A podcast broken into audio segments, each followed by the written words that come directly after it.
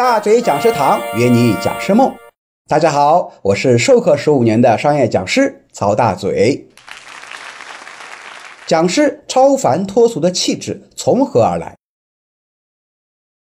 很多人说啊，讲师往台上一站，还自带气场。那么他们的气质是从何而来呢？第一，没有颜值就靠身材。当讲师颜值重要吗？哎，太重要了。你想啊，学员一看你要看好几天，你的颜值不高啊，看着费劲儿啊。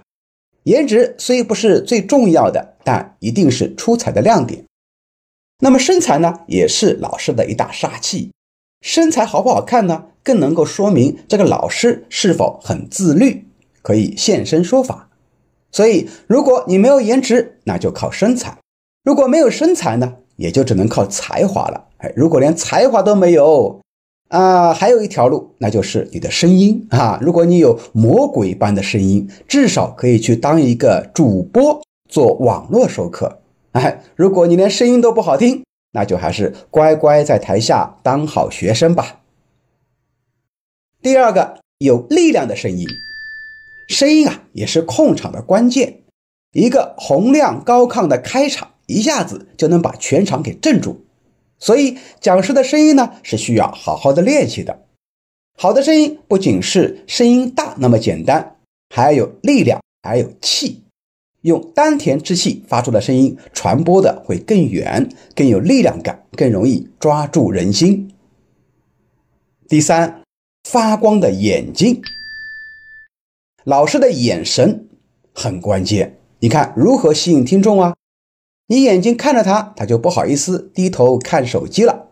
所以大嘴老师这么多年总结下来经验就是，必须经常与台下的学员啊对视。我敢跟学员对视，也证明我是非常的自信。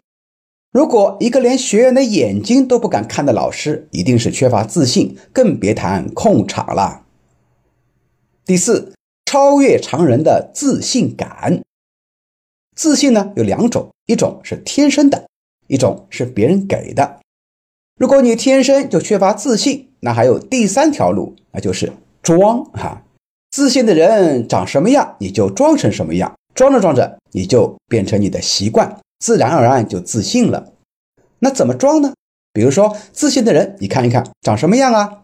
抬头挺胸，那你就保持抬头挺胸。然后呢，说话的声音比较大声，那你也大声一点。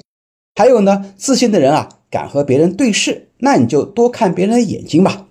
久而久之呢，你就会越来越自信，也就更容易成为人们关注的焦点，自带超凡脱俗的气质。好了，关于如何获得超凡脱俗的气质，咱们本小节就分享这么多。我是商业讲师曹大嘴，我们下期节目再见。